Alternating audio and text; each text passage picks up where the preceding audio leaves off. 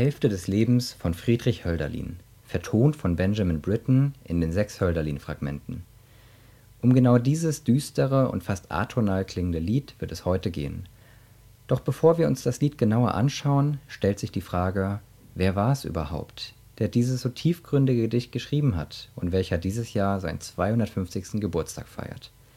Schauen wir uns also zuerst einmal den Poeten, aus dessen Feder diese Worte kamen, etwas genauer an. Friedrich Hölderlin, geboren 1770 in Laufen am Neckar, ist einer der bedeutendsten deutschen Lyriker, der wohl auch als einer der ersten Romantiker zu betrachten ist und der, wie wohl kaum einer, so stark den Wunsch hegte, Dichter zu sein, koste es, was es wolle. Wirklich gelesen haben ihn wohl die wenigsten, doch sein Name ist durchaus bekannt, da sein Werk im Nachhinein für die verschiedensten Ideologien instrumentalisiert wurde, obwohl oder vielleicht weil sein Werk so rätselhaft wie schwierig ist. Bekannte Werke von ihm sind Gedichte wie Hälfte des Lebens oder Lebenslauf und vor allem sein erster und einziger Roman Hyperion. Studiert hatte Hölderlin am Tübinger Stift, der wohl damals renommiertesten Universität für Theologie, obwohl er schnell wusste, dass er nicht, wie seine Mutter es sich gewünscht hatte, Pfarrer werden würde Dort entdeckte er nämlich, neben seiner Leidenschaft für die Poesie, die Liebe zur Philosophie und zu den alten Griechen.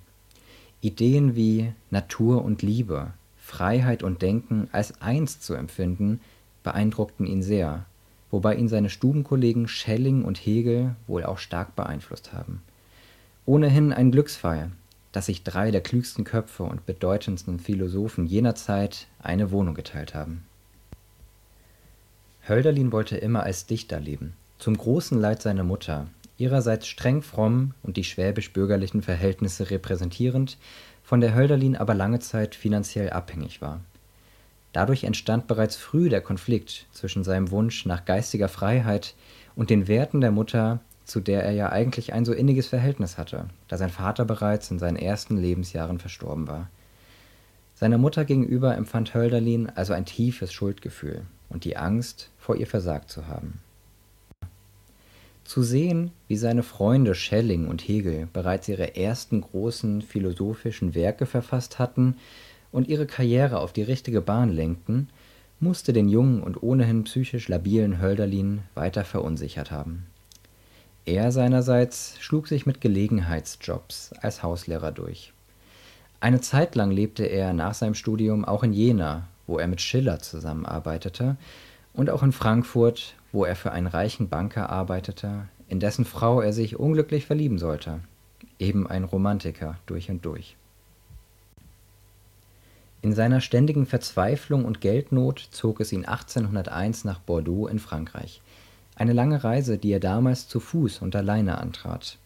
Eine außergewöhnliche Entscheidung, die sich wohl durch seine Liebe zu den Ideen der französischen Revolution, und durch die Hoffnung und den Zauber eines Neuanfangs erklären lässt. Nachdem er dort einige Monate verbracht hatte, kehrte er wieder nach Deutschland zurück, wobei sein psychischer Zustand bereits zu dem Zeitpunkt nicht mehr ganz gut gewesen sein konnte. Eines Abends wurde er zu einem Geheimtreffen mit seinem Freund Isaac von Sinclair eingeladen, bei dem ein Attentat auf den damaligen württembergischen Kurfürsten geplant werden sollte. Dieses Treffen jedoch flog auf, woraufhin sein Freund Isaak verurteilt wurde.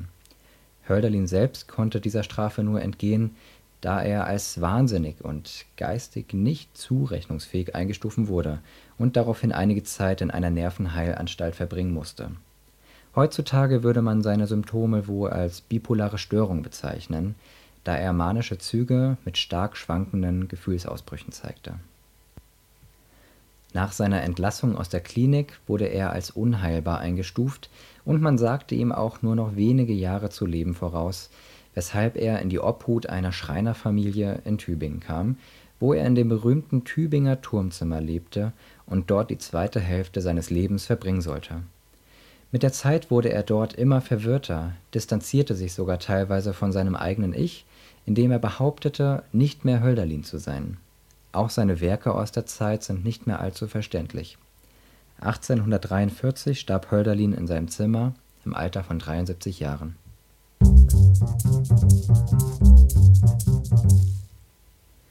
Nachdem wir nun etwas über Hölderlin selbst erfahren haben, wollen wir uns nun dem Komponisten des Liederzykluses, Benjamin Britten, widmen. Geboren 1913 im englischen Lowestoft, war Britten ein begnadeter Pianist, Komponist und Dirigent und schrieb im Laufe seines Lebens diverse Vokalwerke für Chor und Sologesang, Klaviermusik, mehrere Opern und Orchesterwerke, darunter auch sein wohl berühmtestes Stück Young Person's Guide to the Orchestra aus dem Jahre 1945 und sogar sechs Filmmusiken. Bereits früh bekam er von seiner Mutter Klavierunterricht und später auch Violaunterricht und lernte über seine Violalehrerin den Komponisten Frank Bridge kennen, bei dem er dann in den letzten drei Schuljahren Klavier und Kompositionsunterricht erhielt. Bei ihm kam Britten vor allem mit europäischer Musik, unter anderem von Bartók, Berg und Wagner in Kontakt. 1930 nahm er dann sein Studium am Royal College of Music auf, was ihn allerdings häufig frustrierte, da die dortige Ausbildung musikalisch sehr auf den englischen Raum ausgelegt war, wo er doch bereits so viel spannende Musik aus Europa kennengelernt hatte. Dennoch setzte er sein Wirken als Komponist fort und mit der Aufführung des Oboenquartetts Fantasy in Florenz 1934 wurde auch erstmals eine seiner Kompositionen außerhalb Englands aufgeführt. Auch an ihm gingen die anschließenden politischen Entwicklungen in Deutschland nicht spurlos vorbei. 1939 verließ er mit seinem Lebenspartner, dem Tenor Peter Pierce, England und reiste in die USA nach New York, wo er sein Schaffen fortsetzte. Die Zusammenarbeit mit Pierce beeinflusste Brittons Schaffen hinsichtlich seiner Opern und Lieder sehr. Die beiden waren in New York auch nicht so richtig glücklich und hatten Sehnsucht nach ihrer Heimat, woraufhin sie beschlossen, 1942 wieder zurückzukehren. Dort gaben sie zusammen zahlreiche Konzerte, bei denen Pierce sang und den Britten am Klavier begleitete. Kommen wir nach dieser knappen Zusammenfassung der Biografien nun zum Kernteil dieser Arbeit, den sechs Hölderlin-Fragmenten von Benjamin Britten. Von den sechs Liedern werde ich mich nun auf das vorletzte konzentrieren, um nicht zu ausschweifend zu werden, und ich erachte es für sinnvoller, ein Stück genauer zu betrachten, als an mehreren lediglich an der Oberfläche zu kratzen. Das Lied Hälfte des Lebens ist eines der bekanntesten Gedichte von Hölderlin, weshalb es besonders interessant ist, sich Brittons Vertonung einmal genauer anzuschauen. Es handelt sich, wie gesagt, um das fünfte der sechs Lieder dieses Zyklus. Hälfte des Lebens von Friedrich Hölderlin Mit gelben Birnen hänget und voll mit wilden Rosen das Land in den See, ihr holden Schwäne, und trunken von Küssen tunkt ihr das Haupt ins heilig nüchterne Wasser. Weh mir, wo nehm ich, wenn es Winter ist, die Blumen, und wo den Sonnenschein und Schatten der Erde? Die Mauern stehen sprachlos und kalt, im Winde klirren die Fahnen. Dieses Gedicht schrieb Hölderlin nach seinem Frankreichaufenthalt vermutlich in den Jahren 1803, 1804 und veröffentlicht wurde es ein Jahr darauf, 1805. Übrigens auch das Jahr, in dem die Dampflok erfunden wurde. Hälfte des Lebens ist in der Epoche der Weimarer Klassik entstanden. Diese begann 1794 und endete 1805 mit dem Tod Friedrich Schillers. Thematisch setzten sich Werke dieser Epoche häufig mit den Folgen der Französischen Revolution und der Aufklärung auseinander. Ebenso waren die alten Werte der Antike wie Humanität, Vollkommenheit und die Harmonie von Form und Inhalt in jener Epoche essentiell. Geprägt wurde sie vor allem von den beiden großen deutschen Schriftstellern Goethe und Schiller. Wirklich einzuordnen in die Weimarer Klassik ist Hölderlins Werk jedoch nicht, da er durch seinen Schreibstil wohl eher ein Vorreiter und Vertreter der Romantik ist, wenngleich er zur Zeit der Klassik sehr aktiv war und auch in regem Kontakt mit klassischen Künstlern wie Schiller stand nun zur Form des Gedichts. Es besteht aus 14 Versen, die sich in zwei siebenversige Strophen aufteilen. Ein Reimschema ist hier nicht zu erkennen, und auch das Versmetrum ist uneindeutig. Es sind viele Jamben zu erkennen, die allerdings stetig durch Anapäste durchbrochen werden. Der einzige Trocheus ist bei Weh mir zu Beginn der zweiten Strophe zu erkennen, wodurch die Bedeutung dieses Ausrufes noch verstärkt wird. Die Gedichtform ist nicht genau zu benennen. Sie erinnert jedoch an antike Texte, da kein Reimschema vorhanden ist. Am ehesten wäre es noch eine Ode, wenngleich der feierliche Charakter zur Gänze fehlt. Inhaltlich beschreibt das Gedicht den Lauf des Lebens und teilt es in zwei Hälften ein. Einmal in den ersten Teil, welcher auch dem Sommer zuzuordnen und welcher von Jugendlichkeit, Wärme, Helligkeit, Fruchtbarkeit und Liebe geprägt ist. Deutlich wird dies durch den übermäßig häufigen Einsatz von Adjektiven wie gelb, wild, hold, trunken oder heilig nüchtern. Die erste Hälfte zeichnet sich zudem durch Optimismus aus und spricht besonders die Sinne an, indem von gelben Birnen und wilden Rosen die Rede ist. Neben dem Optimismus ist hier auch die Reinheit zu finden, welche Hölderlin mit Hilfe von weißen Schwänen und heilig nüchternem Wasser herausstellt. Der zweite Teil des Gedichts steht im Gegensatz zum ersten Teil und verdeutlicht die zweite Hälfte des Lebens. Er beginnt bereits wenig Gutes verheißend mit der Exklamatio Weh mir, wodurch die Klage des lyrischen Ichs zum Ausdruck gebracht wird. Jene zweite Hälfte ist gezeichnet von Alter, Kälte, Dunkelheit und Nacht. Heutzutage würde man dazu wohl eher sagen Winter's coming. Das lyrische Ich befindet sich gerade am Ende der ersten Lebenshälfte und schaut unzufrieden und klagend auf all das, was von dort an kommen wird. Die autobiografische Parallele zu Hölderlins eigenem Leben ist hier kaum zu übersehen, wo er doch 1804 auch am Ende seiner eigenen ersten Lebenshälfte stand, also am Ende seiner Jugend, der wilden Studienzeit am Tübinger Stift und der ersten Liebe. Und als hätte er es geahnt, erwartete ihn zu dieser Zeit bereits drei Jahre später der Beginn seiner zweiten Lebenshälfte, die er ja, wie erwähnt, komplett in seinem kleinen Turmzimmer verbrachte, geistig umnachtet und abgeschottet von der Welt. Kümmern wir uns nun um die Vertonung des Gedichts Hälfte des Lebens, komponiert von Benjamin Britten. Wir hören nun eine Aufnahme von Peter Pierce und Benjamin Britten persönlich.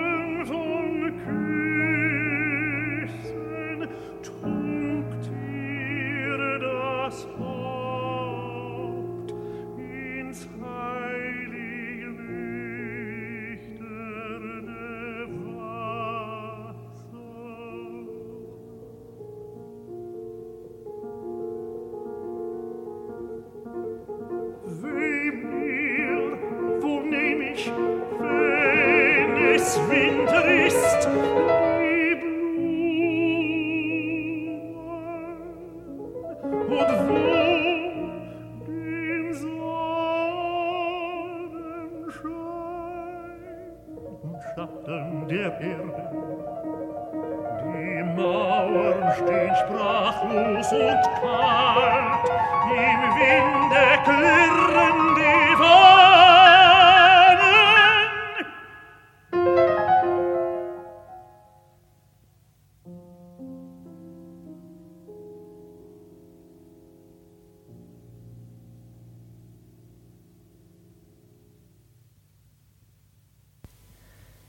Das eben gehörte Lied steht in der Tonart b-Moll, wenngleich es harmonisch sehr frei gestaltet ist und sich aufgrund der Vielzahl an dissonanter Klänge an der Grenze zur Atonalität befindet. Es steht zu Beginn im Zwei-Halbe-Takt, wechselt allerdings im Verlauf des Stücks immer mal wieder zu einem Drei-Halbe-Takt und wieder zurück.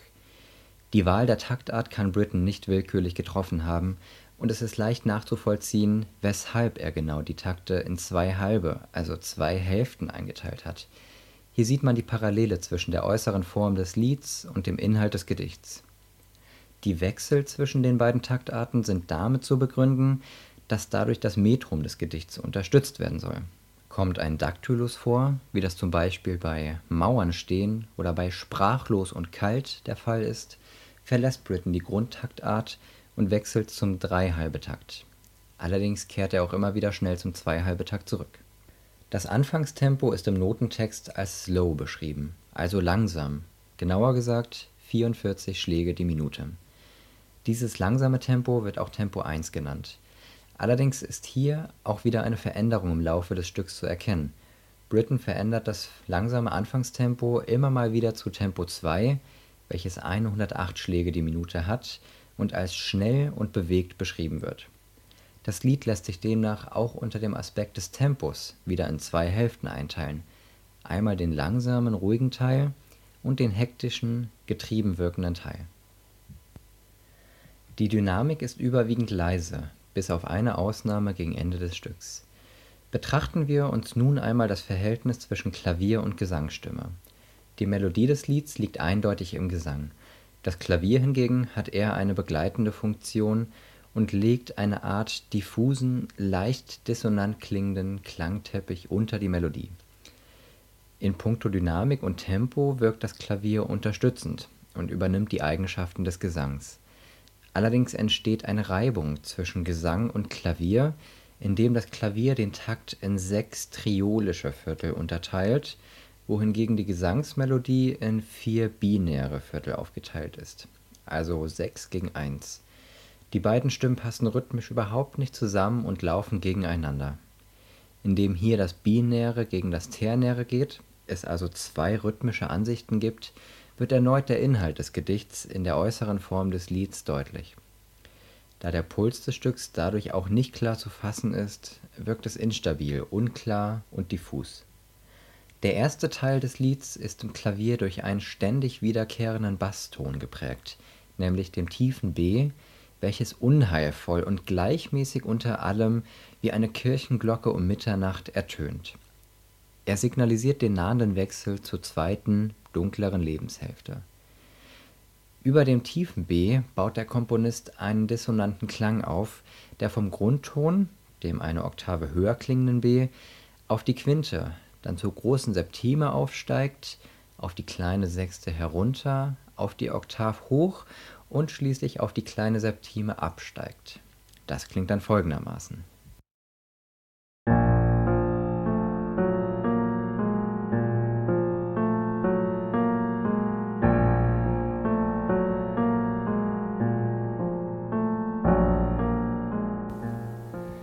Dieser Klang ist harmonisch nicht genau zu bestimmen.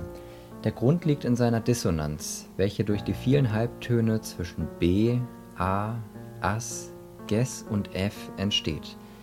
Hinzu kommt die Spielanweisung im Notentext, das Pedal im ganzen ersten Teil gedrückt zu halten, wodurch sich die einzelnen Töne vermischen und zu einem düsteren, diffusen und unheilvollen Klang werden. Diese diffuse Klangwolke in Kombination mit dem tiefen B-Glockenschlag könnte beim Zuhörer durchaus die Assoziation erwecken, dass es sich dabei zum Beispiel um einen dichten Nebel handelt, der über einem Friedhof um kurz vor Mitternacht schwebt. Schaurig. Gesteigert wird diese Spannung, indem über dem tiefen B, das wie ein Orgelpunkt wiederkehrt, der soeben beschriebene Fünfklang sequenziert wird. Zuerst vom Des, dann vom S, Ges, As, A und schließlich wieder vom B anstartend, nur diesmal eine Oktave höher. Somit steigt diese Figur chromatisch aufwärts. Der Klang steigt bei gehaltenem Pedal stetig und konstant in die Höhe. Parallel dazu steigert sich die Dynamik und auch die Intensität. Das klingt dann so.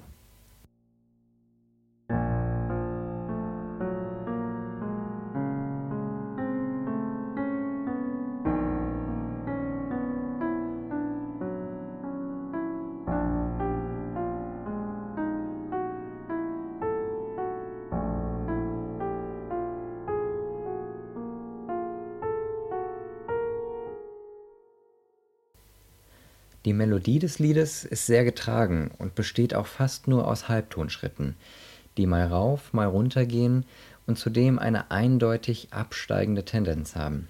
Hören wir uns das mal an.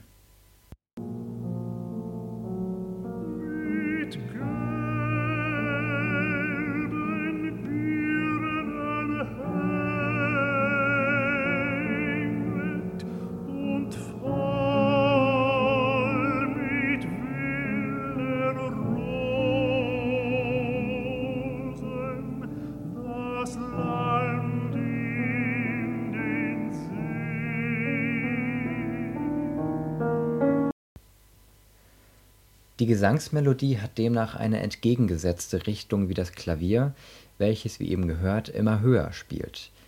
Dieses wiederkehrende und scheinbar nicht enden wollende Seufzermotiv in der Melodie unterstützt den klagenden Charakter des Gedichts.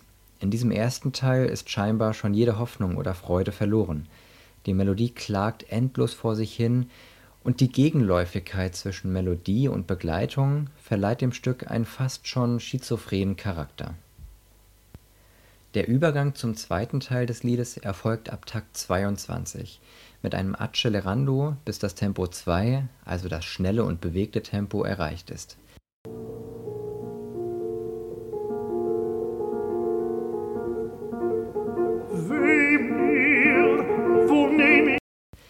Wie im Gedicht beginnt der zweite Teil des Lieds auch mit den klagenden Worten Weh mir.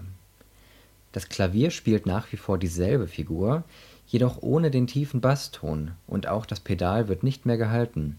Dadurch ergibt sich in der Begleitung ein gänzlich anderer Charakter. Es wirkt nun, auch durch das veränderte Tempo, nicht mehr getragen, klagend und diffus, sondern eher wie bei einer Hetzjagd sehr getrieben und wie auf einem Pferd rasch galoppierend. Was aber auch im zweiten Teil gleich bleibt, ist die konstante, stufenweise Aufwärtsbewegung der Klavierbegleitung, wodurch das Stück weiter an Spannung zunimmt. Es steigert sich in Dynamik und Intensität kontinuierlich bis zum Höhepunkt, welcher sich in der Melodie mit dem höchsten Ton des Stückes überhaupt, einem hohen Ass und mit einem krachenden Fortissimo ausdrückt. Und auch das Klavier spielt während dieses Teils die höchsten Noten und endet schließlich auf einer Fermata, bevor es mit einer Wiederkehr zum ersten Teil und zum ersten Tempo endet der Schlusston ist dann, wie sollte es auch anders sein, ein letzter tiefer Glockenschlag, und zwar das insgesamt 18. Mal mit einem tiefen B, welches auf einer Fermate steht und scheinbar ins Nichts ausklingt.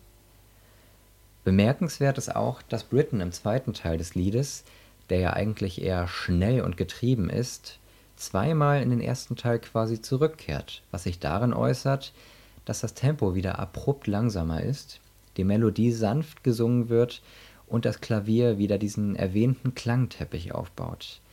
Diese Erinnerungen an den ersten Teil dauern allerdings lediglich immer nur ein bis zwei Takte an, bis wieder die Realität des zweiten Teils zurückkehrt. Das klingt dann folgendermaßen.